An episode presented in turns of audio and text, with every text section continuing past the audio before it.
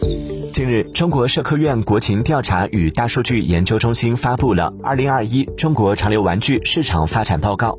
报告显示，截至二零二零年，我国潮玩市场规模已经达到了二百九十五亿元人民币，六年间复合年增长率高达百分之三十六。预计二零二二年，潮玩市场规模将达到四百七十八亿元人民币。调查显示，一九九五年以后出生的 Z 世代是潮玩消费的主力军，占比达到百分之三十九。此外，女性潮流流氓和玩家也远远大于男性玩家，占比高达百分之八十五。